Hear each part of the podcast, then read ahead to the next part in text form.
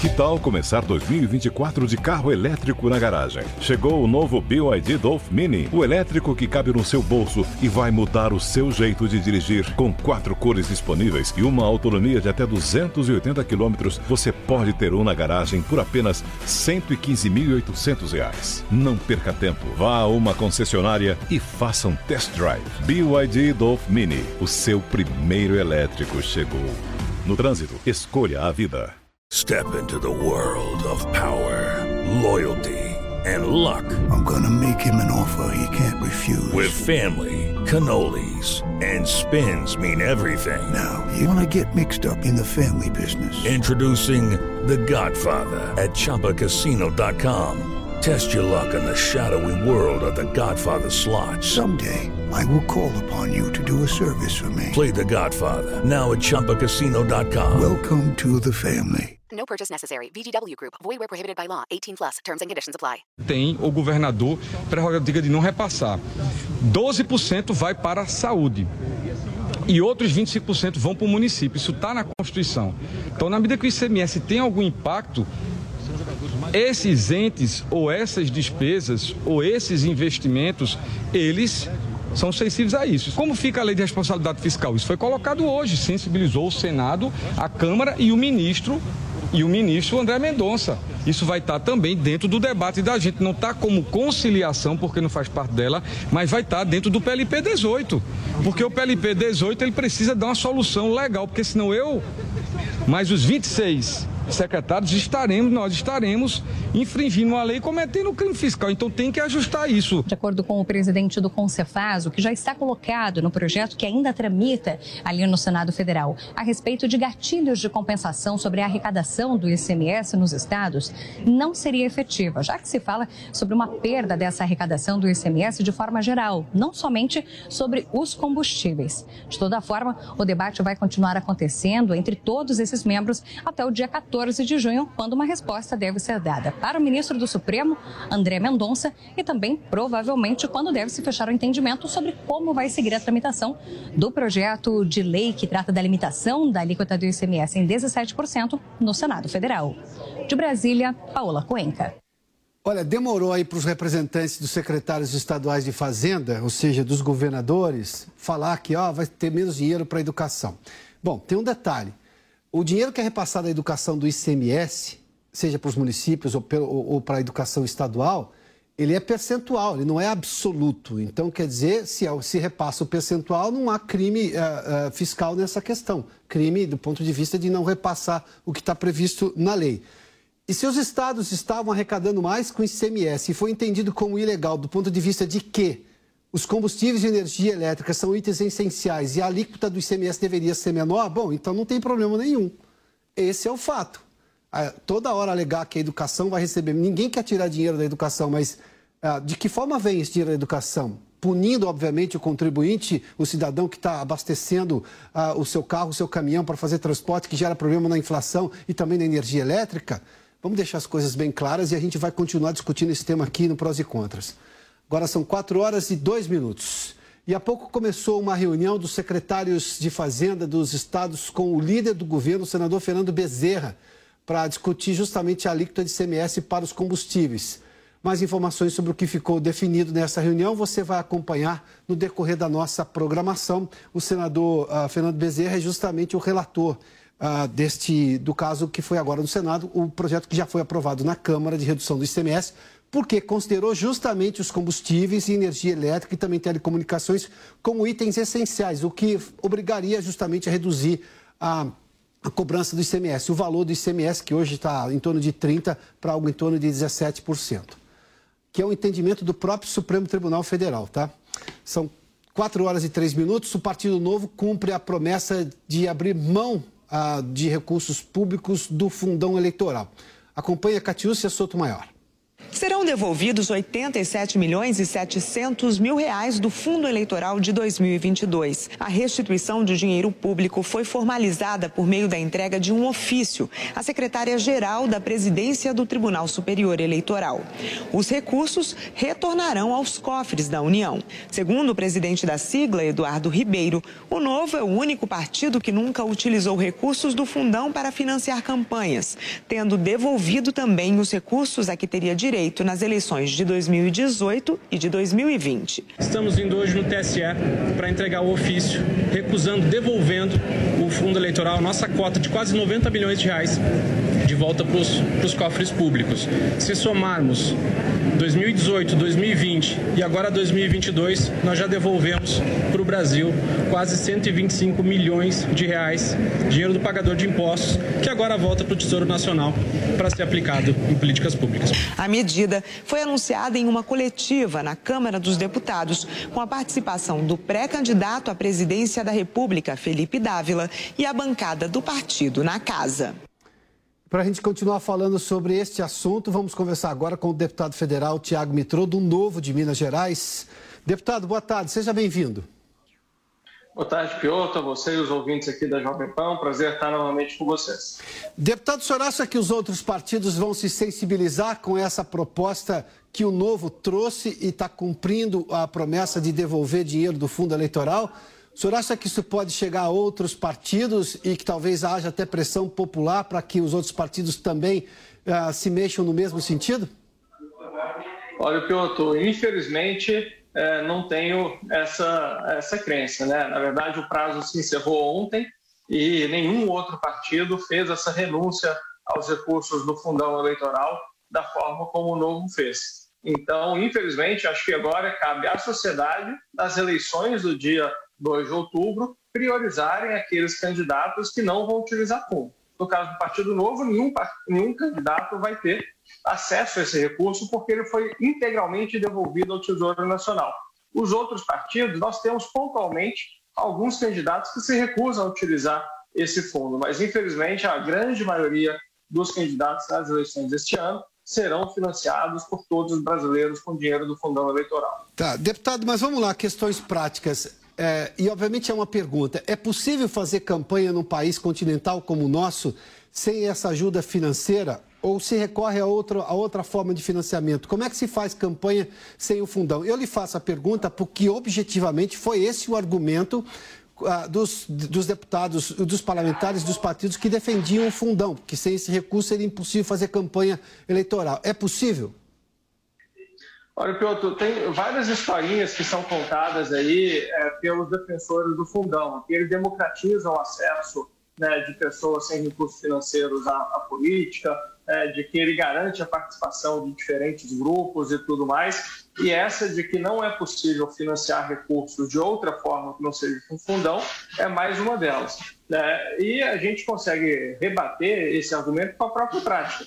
É, a minha campanha foi financiada com recursos de doadores e a gente teve também campanha de inúmeros candidatos de outros partidos é, que foram financiados com doadores. É, vocês devem se lembrar, em 2016 foi o primeiro ano que não teve mais é, o financiamento de empresas, né, de pessoas jurídicas a campanhas. E não tinha ainda fundão eleitoral, que foi criado somente para as eleições de 2018.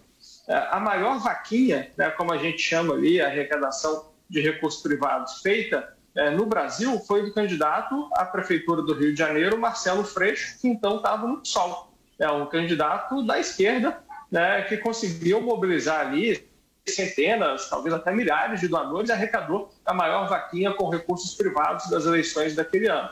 Então, nós vemos candidatos de esquerda, de direita, liberais, conservadores, progressistas, qualquer denominação que você queira, é, conseguem ter acesso a recursos privados é, e é dessa forma que nós acreditamos que é, deveria acontecer o financiamento. Porque, afinal de contas, é, a captação de recursos já é uma forma do candidato mostrar que ele representa o interesse de alguma parcela da sociedade. Né? Quando ele simplesmente recebe um cheque do uhum. presidente do partido, é uma candidatura que está sendo validada pelo cacique, não pela sociedade. Então, nós acreditamos que é muito importante o candidato ter ali é, uma capacidade de convencimento de outras pessoas é, da sociedade para que ele possa é, ser candidato. Né? Então, o uhum. financiamento privado induz, inclusive, a isso, uma participação maior da sociedade desde o início da candidatura.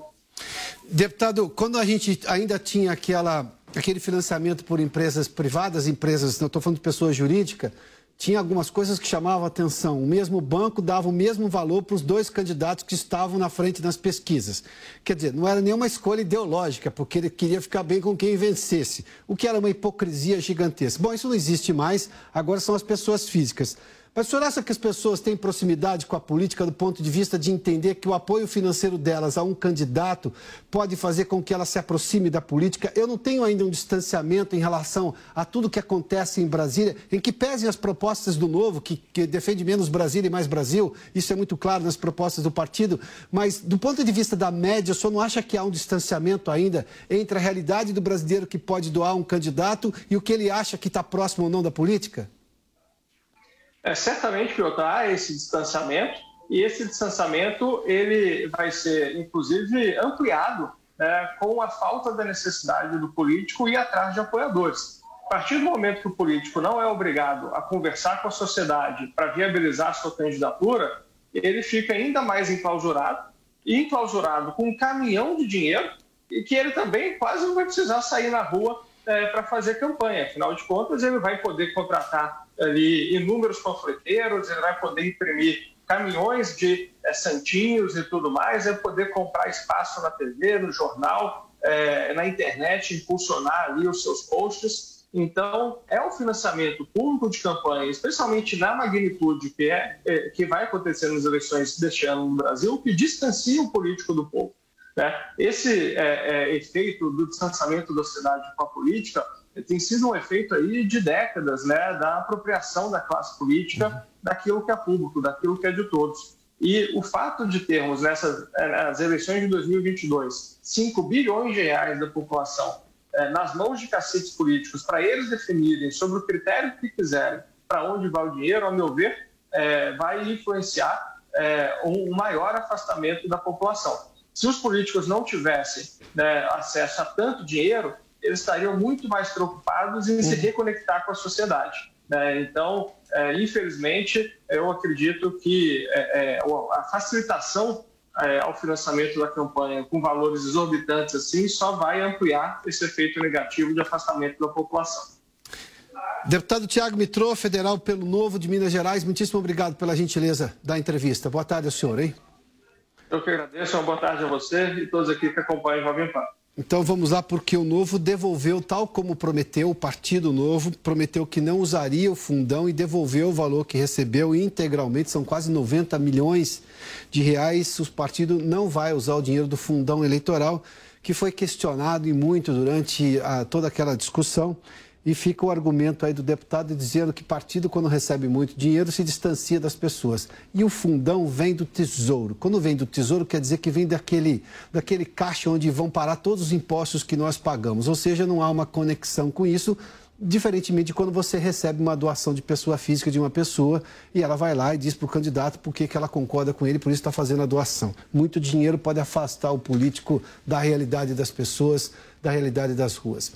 Agora são 4 horas e 12 minutos. Vamos falar agora de economia. A Camila Abdelmalak já está conosco. Camila, bem-vinda. Boa tarde. Boa tarde, E vamos começar falando de PIB, né? Porque a notícia do PIB chama atenção. Eu vou só lembrar que lá atrás havia um, em parte, pelo menos, dos analistas econômicos, inclusive de bancos, dizendo que o país não cresceria esse, esse ano de jeito nenhum e tivemos um crescimento. Vamos lá, Felipe, tem aqui a, a primeira tela, por gentileza? E é engraçada essa sua fala, porque a, gente, a gente até tem que recapitular que o ministro Paulo Guedes trouxe algumas vezes que o mercado ia se surpreender com o crescimento econômico em 2022, justamente porque a expectativa para o crescimento do PIB esse ano estava ao redor de 0,5. Algumas instituições até projetavam uma contração da atividade econômica nesse ano, e o fato é que o mercado vem corrigindo para acima as expectativas do crescimento econômico para esse ano. Então, justiça seja feita, o ministro Guedes está com 2 a 0. Primeiro que o mundo estava dizendo, o FMI, inclusive, que o Brasil ia ter um recuo muito maior durante a pandemia. Foi dos países que menos perderam durante a pandemia. que voltou mais rápido. Bom, ele disse isso agora no Fórum Econômico Mundial.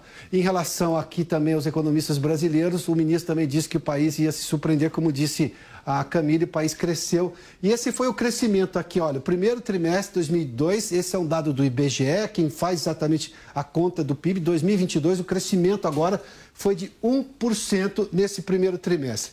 É a terceira alta trimestral seguida, isso é importante porque lá no segundo trimestre do ano passado, de 2021, teve uma queda de 0,2 e obviamente que todo aquele pessimismo veio grande e todas as previsões equivocadas, como a gente está vendo. Mas já é o terceiro trimestre seguido de crescimento. Se eu fizer uma outra comparação do primeiro trimestre deste ano, de 2022 com o primeiro trimestre do ano passado, 2021, a alta é ainda maior, ou seja, o país está melhor esse ano do que estava no ano passado.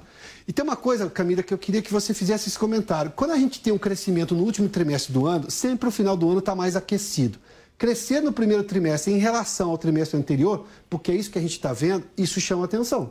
Exatamente. E também é uma, uma observação importante, Piotr, que com esse crescimento de 1% no primeiro trimestre, o Brasil voltou a fazer parte das, econom... das 10 maiores economias do mundo. A gente estava aí nessa lista lá para trás, na vigésima posição, e agora a gente voltou a ocupar a nona colocação. Então, sim, a gente teve uma atividade mais aquecida nesse primeiro trimestre do ano. Havia aí um certo temor por conta do setor agropecuário. A gente acompanhou a frustração das colheitas ao longo do primeiro trimestre, uhum. mas o grande setor aqui no Brasil, o setor de serviços, acabou trazendo um ímpeto para a atividade econômica. Então vamos lá que nós temos uma segunda tela para mostrar esses dados aqui também.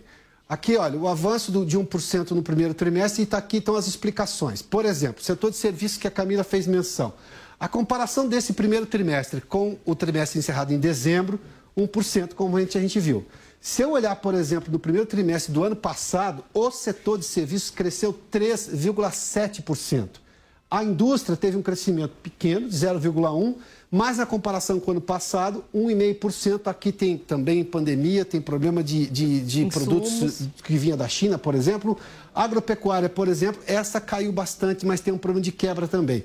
0,9 nesse primeiro trimestre e 8 se comparar nos trimestres anuais, ou seja, primeiro deste ano com o primeiro do ano passado. Exatamente. E aqui reforça esse quadro a importância do setor de serviços, que é 70% da atividade econômica no país. E a gente também traz aqui a memória de que havia uma expectativa de uma desaceleração do PIB ao longo desse ano, justamente porque a gente está num processo de elevação da taxa de juros, atualmente em 12,75, e a inflação também caminhando ao redor dos 12%. Então, era esperada uma desaceleração e parece que o Brasil está resistente. Um crescimento no primeiro trimestre também é projetado um crescimento para o segundo trimestre, mesmo com esse cenário desafiador, porque a gente tem esse setor de serviços mostrando alguma resistência na atividade econômica e os dados do mercado de trabalho também. 10,5% de taxa de desemprego, um mercado de trabalho voltando voltando a ficar aquecido, ainda uhum. dá alguma atração para a atividade econômica por aqui.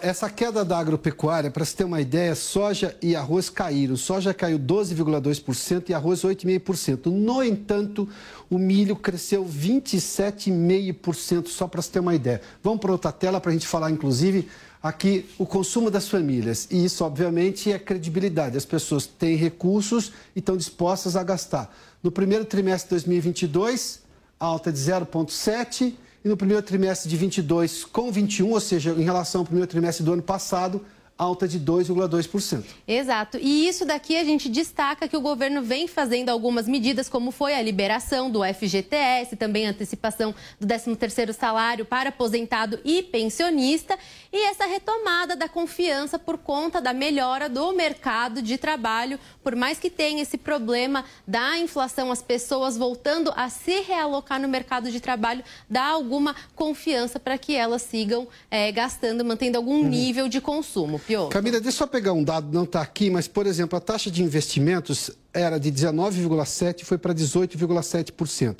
É uma queda, sim, importante, mas isso também tem a ver, por exemplo, com os lockdowns da China, a alta do, do, do dólar também, que faz com que itens importados fiquem mais caros, as indústrias às vezes postergam um pouco. Ou a incerteza em relação à pandemia também, isso conta ainda? Isso conta, mas também a gente tem toda a preocupação com o cenário econômico futuro aqui no Brasil em relação às eleições, aos ambien ao ambiente de negócios e também se deve à questão da discussão das reformas econômicas aqui no país, Piotr. Então, os investidores, principalmente os investidores estrangeiros, eles ficam muito de olho para entender como que está a agenda de reforma econômica por aqui e o que a gente vê é que não está andando. Basta ver a questão da reforma tributária, que nesses últimos anos a gente não conseguiu engrenar nesse assunto e é primordial para melhorar o ambiente de negócios aqui no Brasil. Que tem, aí tem um lado bom também, que do ponto de vista fiscal o governo tem controlado as contas e tudo, apesar das dificuldades dessa retomada também, né? Exatamente. A gente tem essa boa notícia porque o governo vem fazendo o uhum. seu trabalho em relação ao endividamento. Inclusive, saiu o dado de contas públicas essa semana aqui no Brasil e o nível de endividamento endividamento em relação ao PIB, que é uma métrica muito importante, mostrou um patamar de 78,3%. Lembrando que a gente chegou a tocar os 90% no ápice da pandemia, então o governo vem fazendo um bom trabalho, está aumentando a arrecadação, mas não está aumentando o gasto, e esse é o intuito do teto dos gastos. Por isso que ele é tão importante para que a gente reduza o nível de endividamento aqui no país. Porque gera credibilidade investidor. Você empresta dinheiro para quem tem, digamos, solvência para pagar, senão ninguém empresta dinheiro para quem não vai pagar o né? teto dos gastos, ele funciona assim. Funciona. É investimento para, inclusive, saúde e educação, conforme você está ouvindo aí. Vamos lá que temos os números do mercado agora, pode ser, Felipe? Vamos lá. Aqui, neste momento, o mercado com uma alta de 0,1,08%, 112 mil Ibovespa, 561 pontos. O dólar com uma queda, 4,79, 0,15, praticamente um pouco próximo da estabilidade, mas já chegou a cair um pouquinho mais hoje. Exato. Mas agora 4,79, 0,15 de queda. O avanço da nossa bolsa está relacionada à China, que anunciou um novo pacote de medidas para o setor de infraestrutura. Isso significa um cenário positivo para as commodities, principalmente para o minério de ferro. Então, o Ibovespa acaba acompanhando esse otimismo com as commodities. E falando também em commodities, tem o petróleo. Hoje teve uma reunião da OPEP. Eles decidiram pelo aumento da produção de petróleo, passando de 432 mil barris por por dia essa oferta do grupo para ao redor de 640 mil barris, mas ainda assim a interpretação do mercado é que essa oferta é insuficiente uhum. e o petróleo hoje fechou numa alta acima de 1%. Pioto. Camila, obrigado pela gentileza, viu? Boa tarde. Ah, só uma nota, eu fiz menção a esse vídeo do ministro Paulo Guedes no Fórum Econômico Mundial, está na internet, você pode encontrar em que ele está participando uma daquelas negociações, das, das conversas, né, dos, aqueles painéis em que ele explica justamente o quanto que o FMI errou em relação ao Brasil, ah, na época da pandemia, que o Brasil ia cair quase 10% e não caiu. Ele compara com o Reino Unido, que foram exatamente números inversos. O Reino Unido caiu mais e achava que ia cair menos. E o Brasil ia cair muito mais e caiu menos. Ou seja, o dado é positivo em relação ao Brasil, coisa que ele dizia lá atrás que ia voltar mais rápido. E ele fala, inclusive, ao lado de uma representante do FMI, que não foi quem tinha feito a previsão, mas ele, digamos, explica com toda a elegância que ele é peculiar e também que o cargo exige, o como que as, as impressões sobre a economia brasileira estavam muito equivocadas por parte de agentes econômicos e analistas internacionais e fala também do crescimento da economia aqui no Brasil em relação a este ano, que muita gente aqui no Brasil estava jogando contra também, achando que ia dar tudo errado. Bom, aí eu pergunto, do ponto de vista de análise, o quanto que aquela análise errada, equivocada, negativa, que não se confirmou, trouxe de problemas para algumas pessoas fazerem investimento. Então é preciso acompanhar os números para e passo, porque eles são muito melhores do que análises, às vezes, que não se sabe exatamente com que interesse são feitas. São 4 horas e 21 minutos. A gente segue falando de economia, mas agora do preço do querosene para a aviação. Rodrigo Viga está conosco, ele descobriu com exclusividade que o valor iria subir. De novo, é isso, né? Viga, bem-vindo, boa tarde.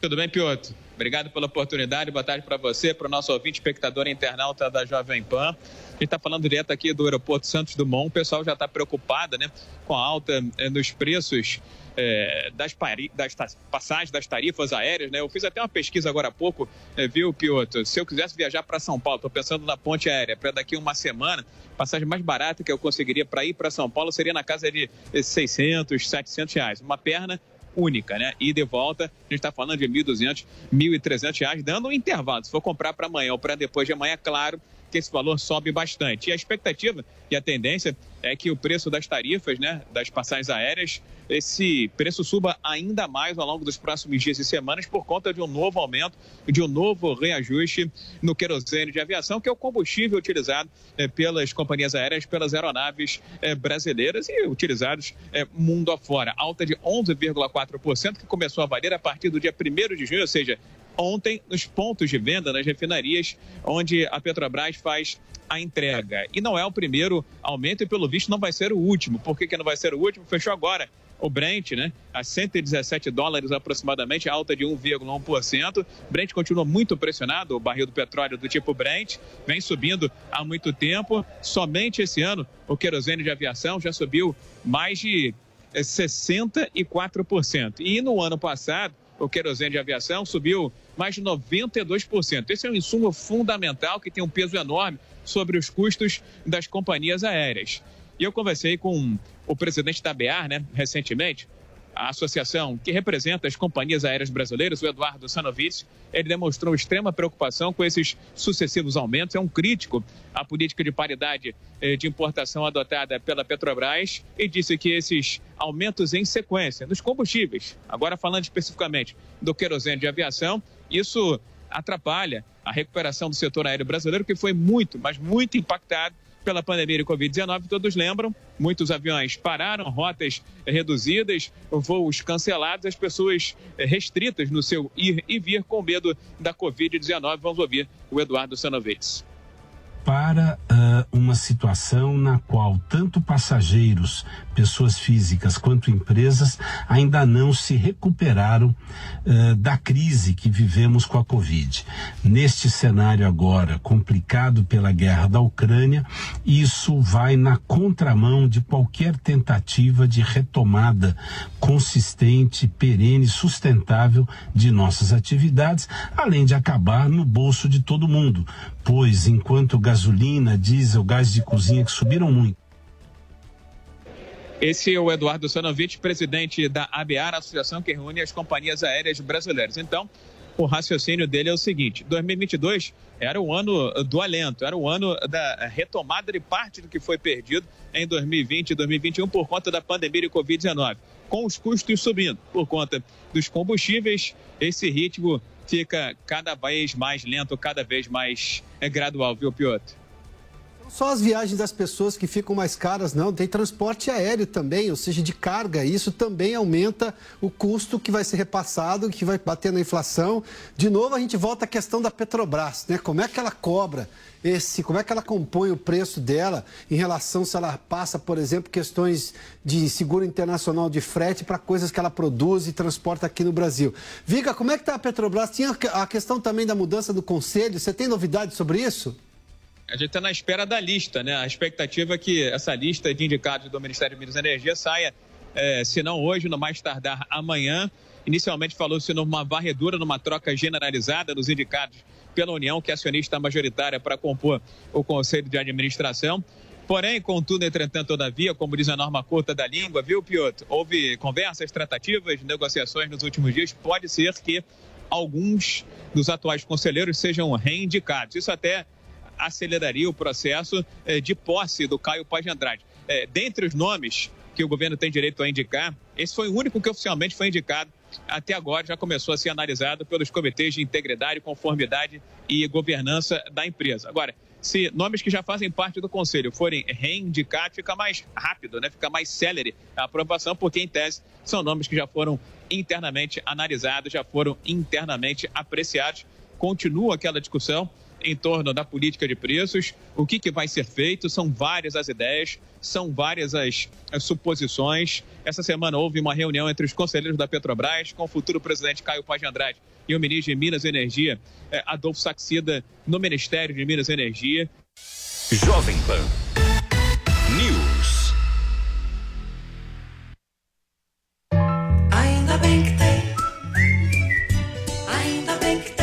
dos namorados é nas lojas 100. Escova rotativa Mundial Alisa Escove Modela. Nas lojas 100, só 198 à vista. Ou em 4 de 49,50 por mês, sem juros. Aproveite! Aparador de bigode e barba Philips One Blade. A prova d'água e lâminas duráveis. Nas lojas 100, só 148 à vista. Ou em 4 de 37 por mês, sem juros.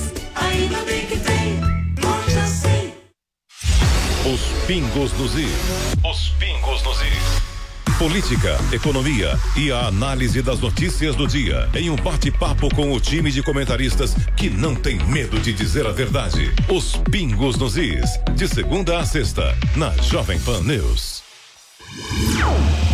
Quer ser uma pessoa bem informada? Eu tenho uma novidade para você. Agora você pode receber todo o conteúdo exclusivo da Jovem Pan diretamente na sua caixa de e-mail. Assine nossa nova newsletter e tenha acesso ao melhor conteúdo de política, economia, esportes e entretenimento diariamente às 10 horas da manhã, logo após o Jornal da Manhã. Para se inscrever é fácil. Acesse jp.com.br cadastro e informe seu e-mail.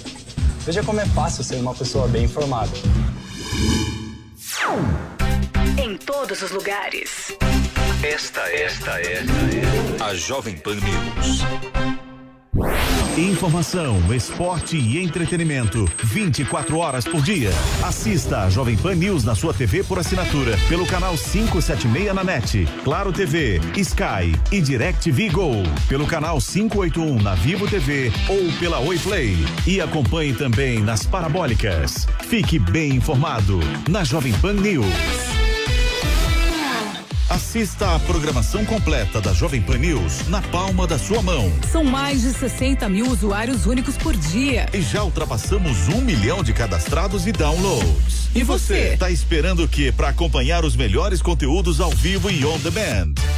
Acompanhe a programação 24 horas por dia com a opção de reproduzir o vídeo em segundo plano enquanto navega pelo seu celular. Baixe na sua loja de aplicativos e assista onde você estiver. É de graça. Sabia que 85% das mulheres brasileiras afirmam que não conseguem dar conta de tudo? Se você também tem essa sensação, te convido a acompanhar esse programa que é para você, mulher que equilibra vários pratinhos ao mesmo tempo e sente que é difícil dar conta de tudo e ainda ter tempo para você. Nosso objetivo é ajudar você a atingir a sua melhor versão.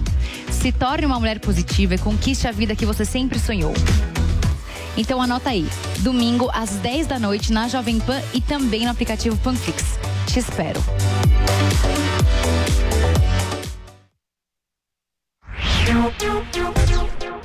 Audiência, muito boa tarde a você. Na sequência, você tem opinião na apresentação de William Travassos. Eu volto amanhã. Até lá, hein? A opinião dos nossos comentaristas não reflete necessariamente a opinião do Grupo Jovem Pan de Comunicação.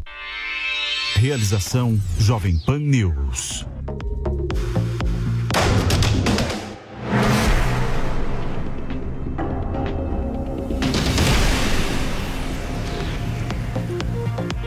Esse é o programa Opinião com os principais temas do dia e a participação mais do que especial dos comentaristas PAN, Marco Antônio Costa e Fábio Piperno. Muito boa tarde, senhores. Boa tarde, William. Boa tarde, Boa tarde, Marco. Bom, é claro que os senhores são a favor da democracia, da, democracia, da liberdade, correto? Sempre. Sem dúvida, William. Não temos dúvidas sobre isso. Nenhuma. Sempre. Então vamos lá. Abre aspas.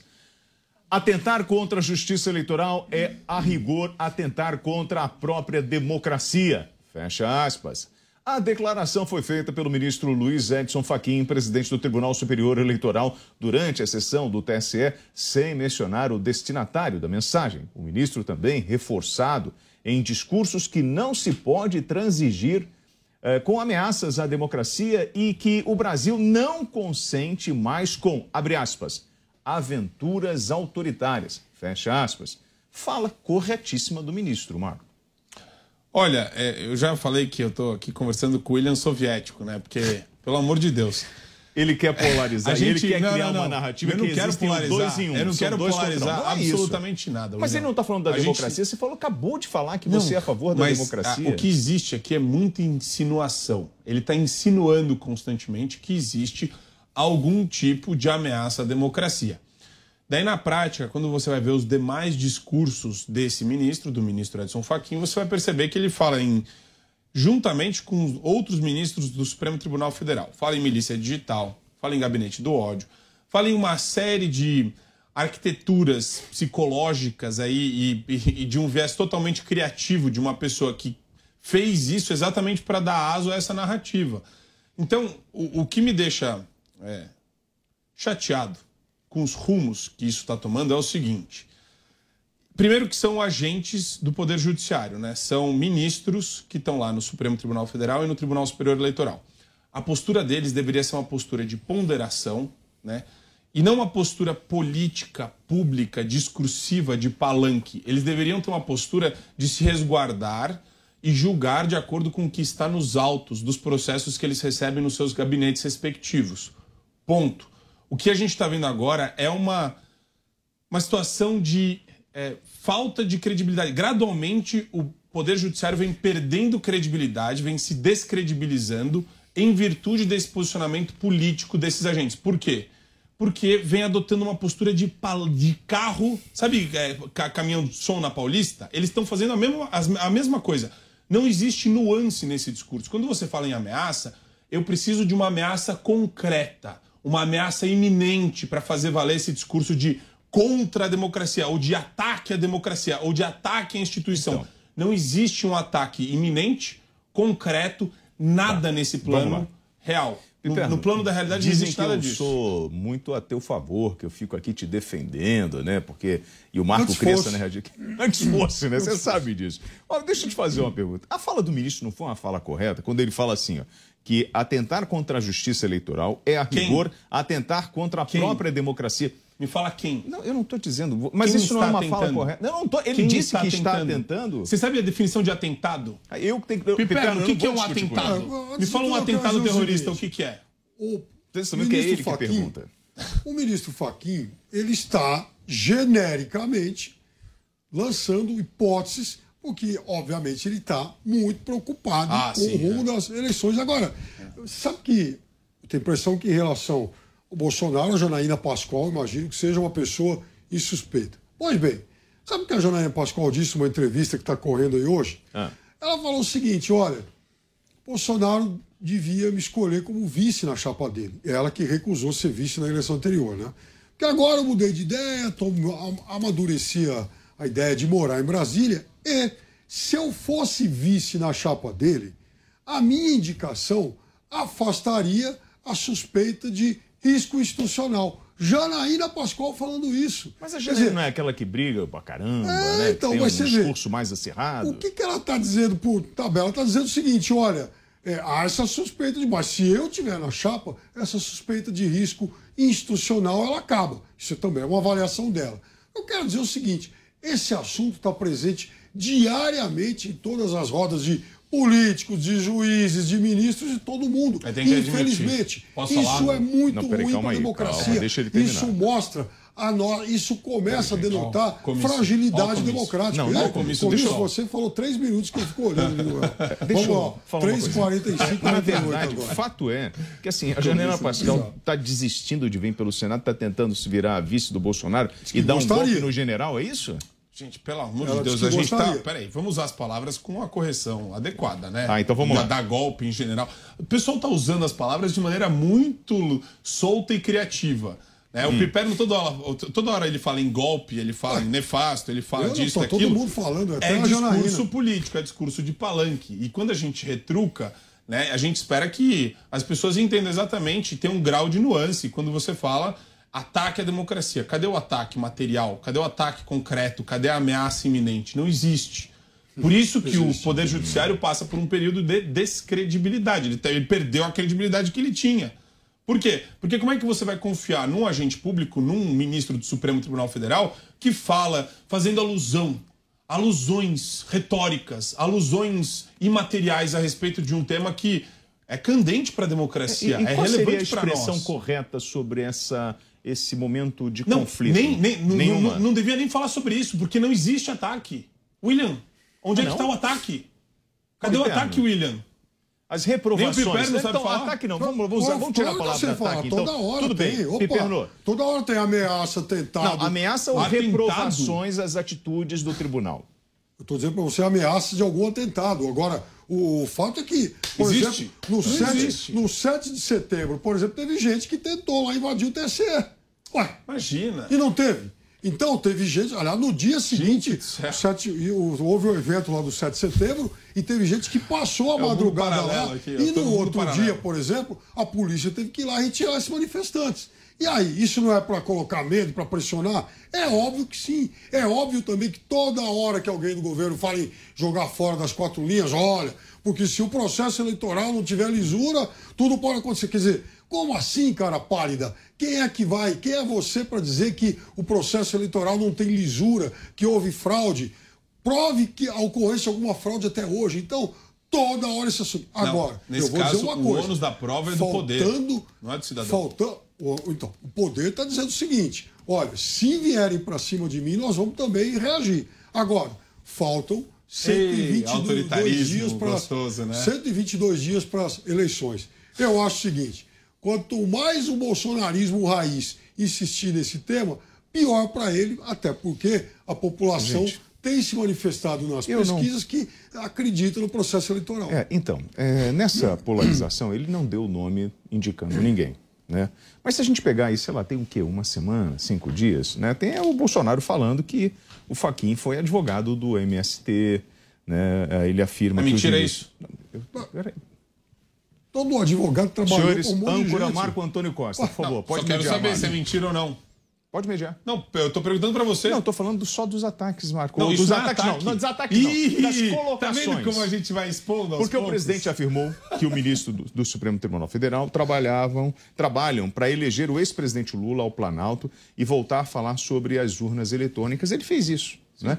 Eu pergunto, o- o- quando eu digo que o Supremo Tribunal Federal está trabalhando para colocar Lula de novo no poder, eu não estou dizendo que os ministros estão desvirtuando a sua, a sua virtude e, ou, o seu- a sua função institucional. Isso não é um tipo de apontamento de reprovação? Você pode usar esse termo? De Perfeito. reprovação? Perfeito, podemos Isso não é um reprovar. ataque. E todos os agentes públicos, todas as pessoas que estão investidas de poder no Estado brasileiro devem ser responsabilizadas e devem ser objeto de crítica livre por parte da imprensa e por parte de qualquer cidadão. São princípios constitucionais que nos protegem exatamente do poder dessas pessoas. Então, quando você sente uma espécie de clima, de medo no ambiente midiático, onde as pessoas têm, é, co- começam a falar: opa, peraí, não, vamos tentar não falar do Alexandre de Moraes. Você não pode falar que ele é alvo de um. deveria ser alvo de um processo de impedimento no Senado. Aí a gente começa a ter receio. Por quê? Porque a gente está falando de uma pessoa que está abusando do poder institucional, está abusando da liturgia do cargo que ele tem e pode tomar medidas, não só inconstitucionais, como ilegais, contra os seus inimigos de ocasião. Então, sim, a gente pode a qualquer momento apontar que a determinada pessoa deve ser investigada, eh, deve ser objeto de impedimento, sem ter medo de sofrer retaliação. Isso é uma democracia. Agora, o contrário não é democrático. A gente não poder se manifestar e a nossa manifestação ser considerada um ataque institucional, isso é coisa de gente autoritária e autocrata. Para eu falar que uma pessoa tem que ser investigada, é, eu tenho que apresentar argumentos né, para que isso dê andamento, principalmente com o chefe de um poder. Fato é que isso já aconteceu. Ah, com o Bolsonaro. E, e nada se sustentou, seja para o lado do Bolsonaro ou para o lado dos ministros. Sim. Nós não temos impeachment de um O- lado nem de outro. No meu caso é o seguinte para você, William.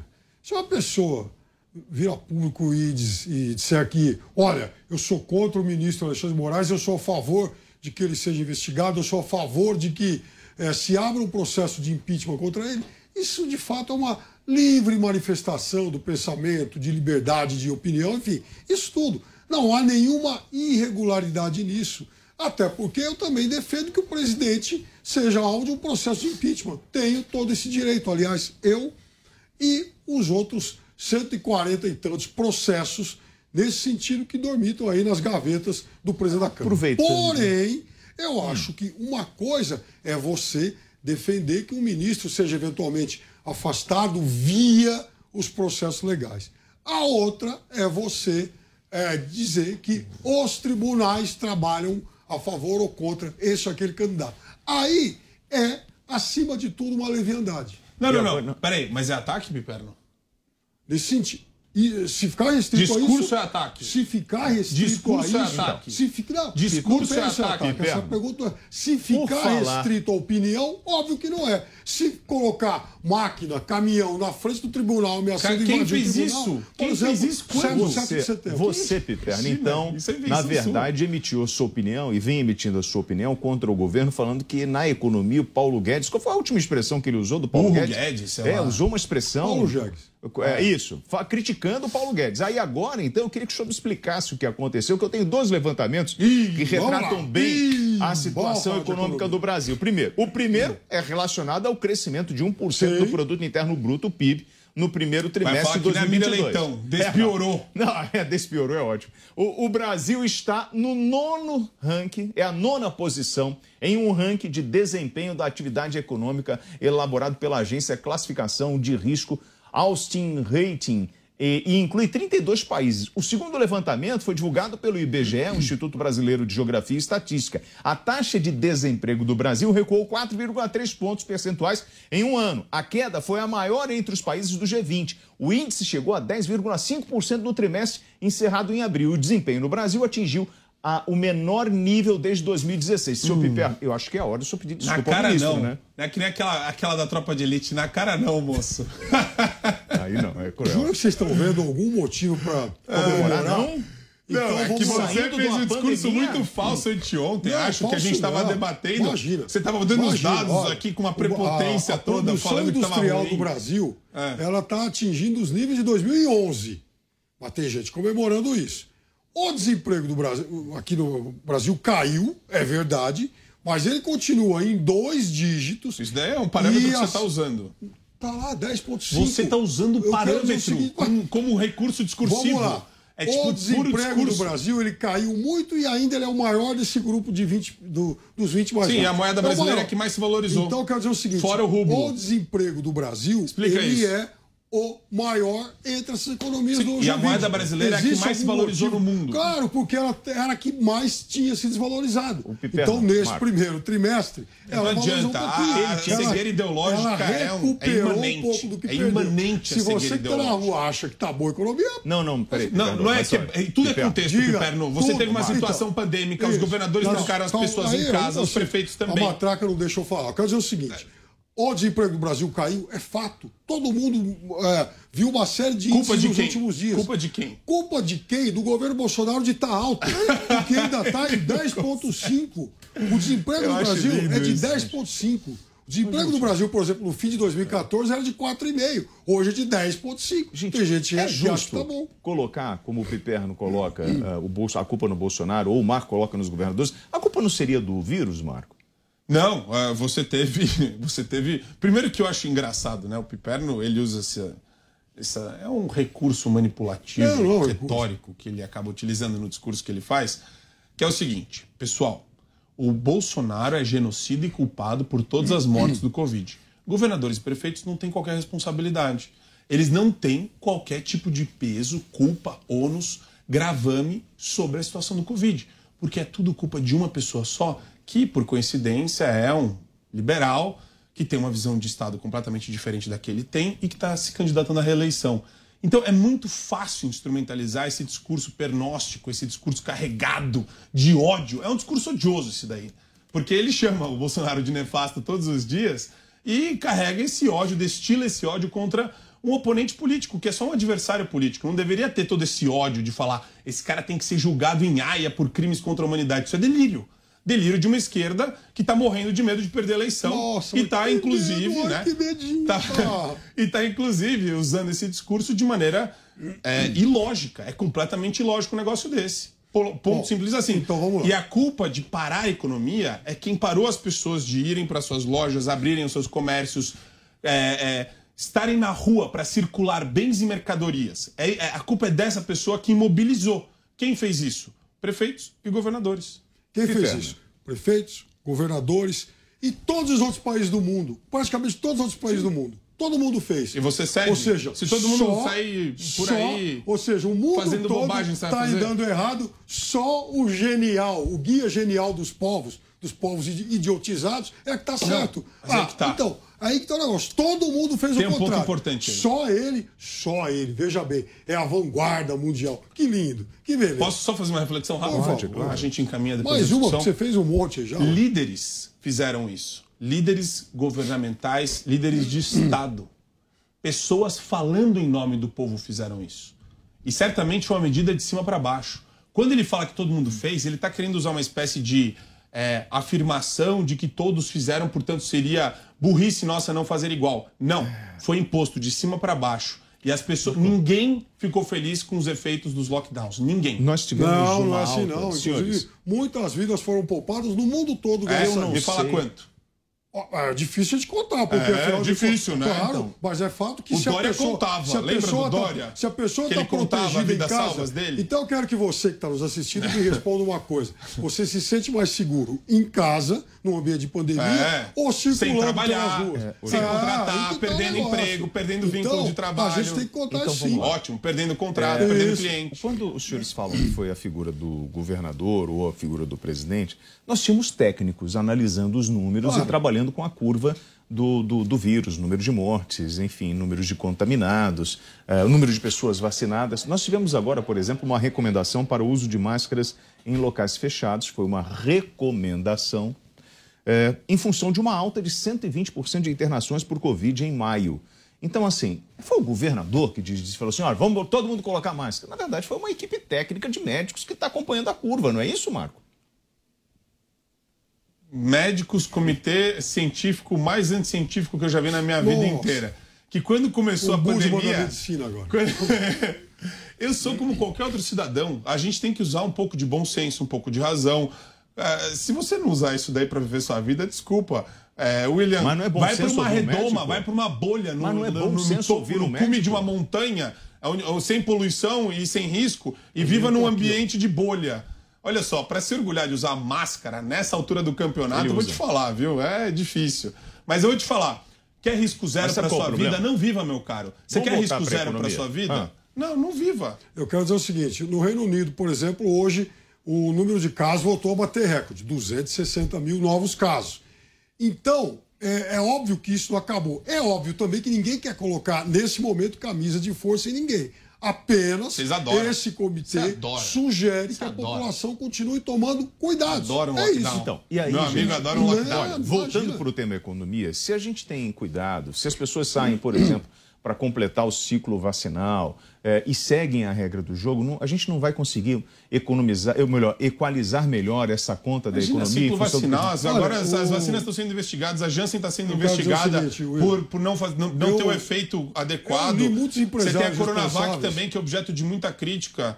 É, va- va- vamos com calma, porque esse ciclo vacinal aí não completou e está cheio de vacina sendo investigada por efeito colateral, principalmente em crianças. Nossa, ainda bem que o Brasil vacinou muita gente. O Brasil hoje tem uma média móvel de pouco mais de 100 mortes. Ainda é muita pode, coisa. você percebeu como o Agora tá chegou dogmático? a ter Não mais de nada. 4 mil mortes. Não pode 4 questionar mil nada. mortos em um, um dia. Ainda bem que a santa vacina veio para diminuir isso. Pode questionar ainda a vacina também- você, não? Não Ah, pode Cada questionar. um faz o que quiser. Eu só acho Não pode, é uma coisa dogmático. assim... É dogmático. maluco. Acreditem. Agora, eu, por Acreditem. exemplo, conheci muitos Ah. responsáveis, muitos empresários responsáveis naquela quando se preparava a vacina, dizendo o seguinte: o grande remédio para a economia vai ser a vacina. E aí, a partir do momento em que houve ampla vacinação, tudo melhorou, inclusive os indicadores econômicos. Olha, nós conversávamos com a Camila, economista, né, e ela falava sobre a recuperação do rublo eh, em função das perdas em relação ao dólar. A gente fala muito da preocupação dos impactos da- do confronto na Ucrânia aqui no Brasil. E a gente tem que entender que o próximo presidente, aquele que vai estar em 2023, ele tem uma responsabilidade muito grande e ele vai receber uma rebarba forte em função dessa possível eh, crise alimentar mundial e todas, eh, todos os efeitos deste confronto lá, né, o Piperno? Assim, nós precisamos de um, um bom presidente, uma pessoa preparada e com uma equipe técnica na área de economia também eh, disposta a enfrentar esse desafio. a próxima safra vai ser a mais cara de todos os tempos, segundo vários especialistas. Por quê? Porque o custo dos fertilizantes está subindo demais, o custo dos combustíveis está lá nas alturas. Então, o- há, há- há uma tendência de elevação de preço. O que, qual a consequência disso? Primeiro, o Brasil é um exportador de commodities agrícolas. Então o Brasil vai exportar muito mais. Agora, a população paga por esses é, alimentos, né? Para que chegue ao, ao prato de cada um de nós, e isso tem todo um ciclo, um processo e custa. E vai custar cada vez mais caro. Marco Antônio, você como um liberal, é, a postura do governo em 2023 ou daqui para frente em função dessa, dessa não, crise Não dá para saber como vai ser, porque a gente está no meio de um processo, um, um processo pré-eleitoral. Né? Vai entrar um processo eleitoral logo mais. É, se for um, para um governo socialista, meus amigos, esperem o caos, esperem hiper, hiperinflação, que nem na Argentina, que nem na Venezuela, esperem é, uma economia em frangalhos, esperem, esperem os amigos do rei voltarem à corte para saqueá-la. É isso. Então esperem o que o socialismo pode dar para vocês. Aí vai lá, distribui do alto lá da, da pirâmide aquela migalhinha pro povo falando, tô aqui, ó, tô, tô os seus centavos aqui, ó, para vocês de graça, como se tivesse serviço gratuito do Estado. O Lula é a mão do socialismo?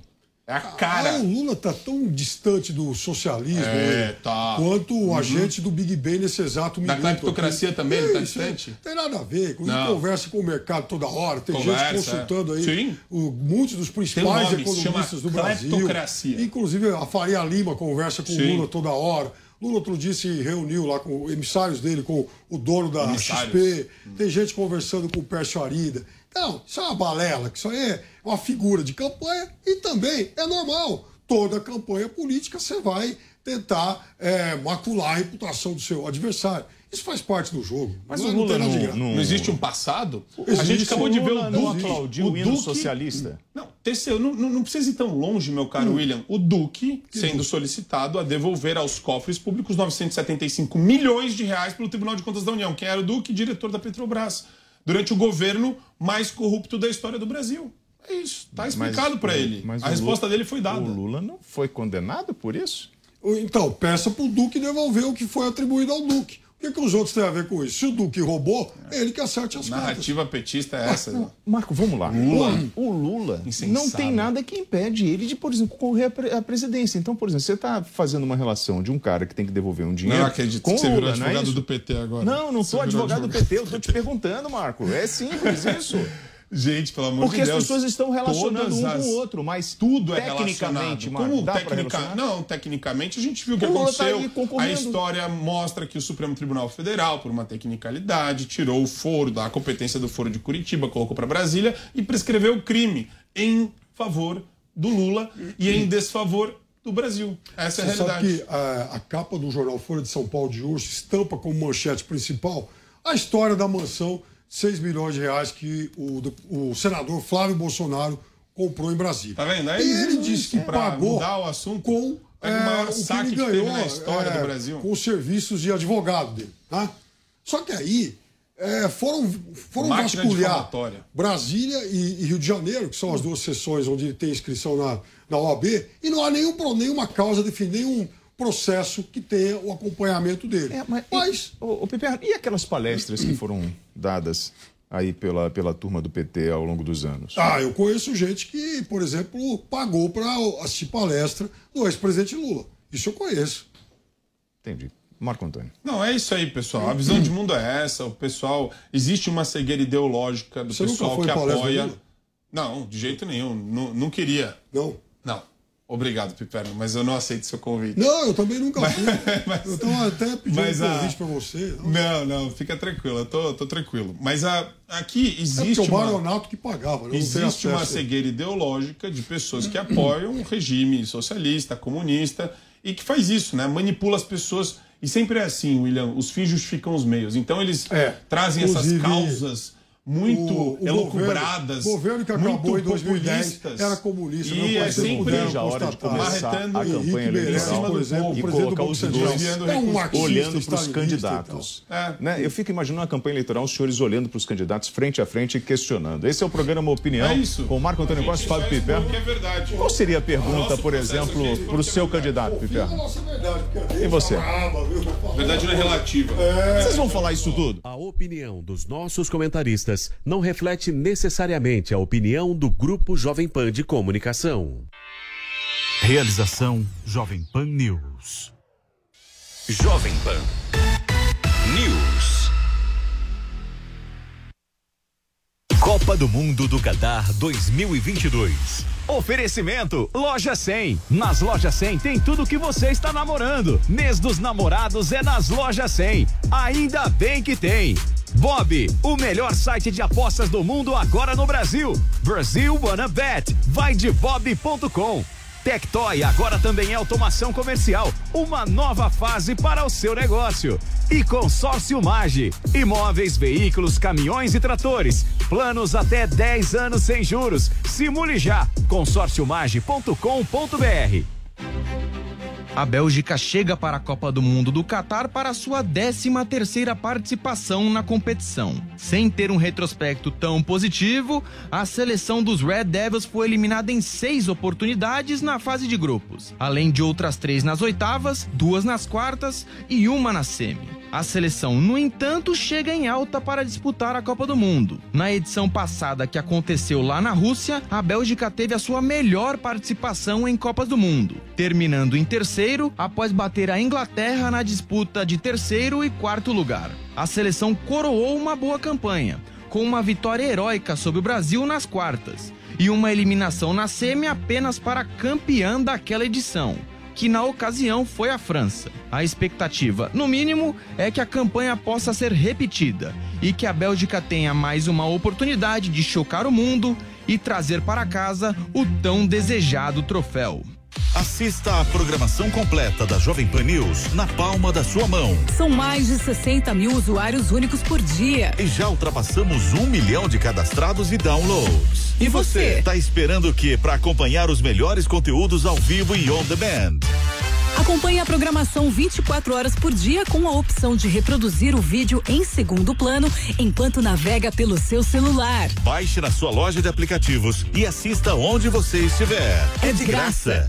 O ouvinte conectado participa da programação Jovem Pan pelo WhatsApp 11 931 17 0620. Esse é o WhatsApp da Pan. 11 931 17 0620. É o ouvinte cada vez mais conectado com a Jovem Pan. Toda segunda na Jovem Pan. Augusto Nunes comanda o Direto ao Ponto. Estarei aqui no Direto ao Ponto para entrevistar personalidades que vão ajudar a conhecer melhor a alma, o coração e o rosto do Brasil.